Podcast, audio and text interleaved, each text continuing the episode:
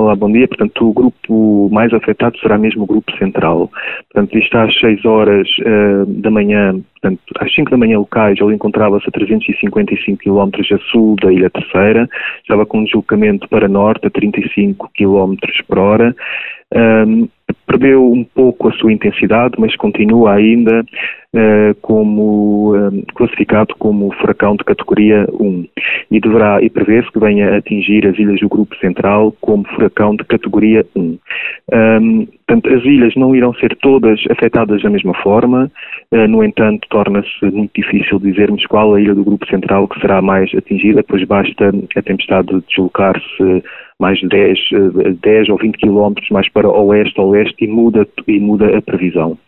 Uh, no entanto, continuamos a prever que algumas ilhas do Grupo Central possam atingir rajadas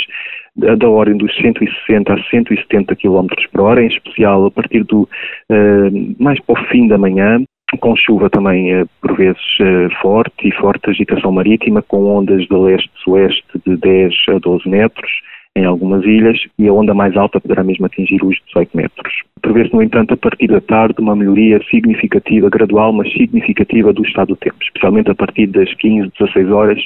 prevê-se uma melhoria bastante significativa do, do tempo.